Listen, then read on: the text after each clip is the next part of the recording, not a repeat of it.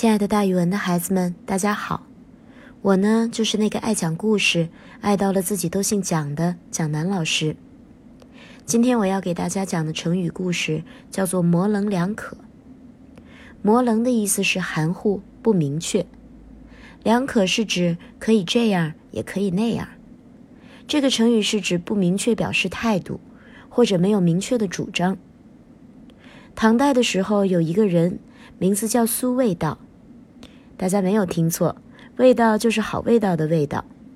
他在九岁的时候就会写文章，以才学出名。苏味道在二十岁的时候考取了进士，曾经做到吏部侍郎的职位。后来在武则天当皇帝的时候做了宰相。根据《唐书》的记载，苏味道做了宰相之后，变成了一个和事佬。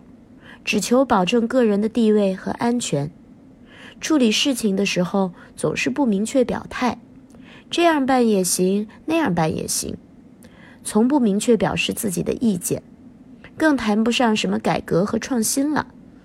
他还常常对别人说，处理事情不能够有明确的决断，因为如果发生了错误，就要负失责的责任，只要保持模棱两端就可以了。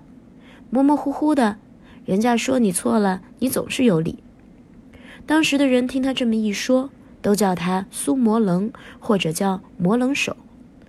摩棱是指方向可左可右，因此后人在遇到有人说话或者处理事情不做明确的决断，也不表示明显的态度，可以或不可以都行，这样的情况，大家就叫他做模棱两可。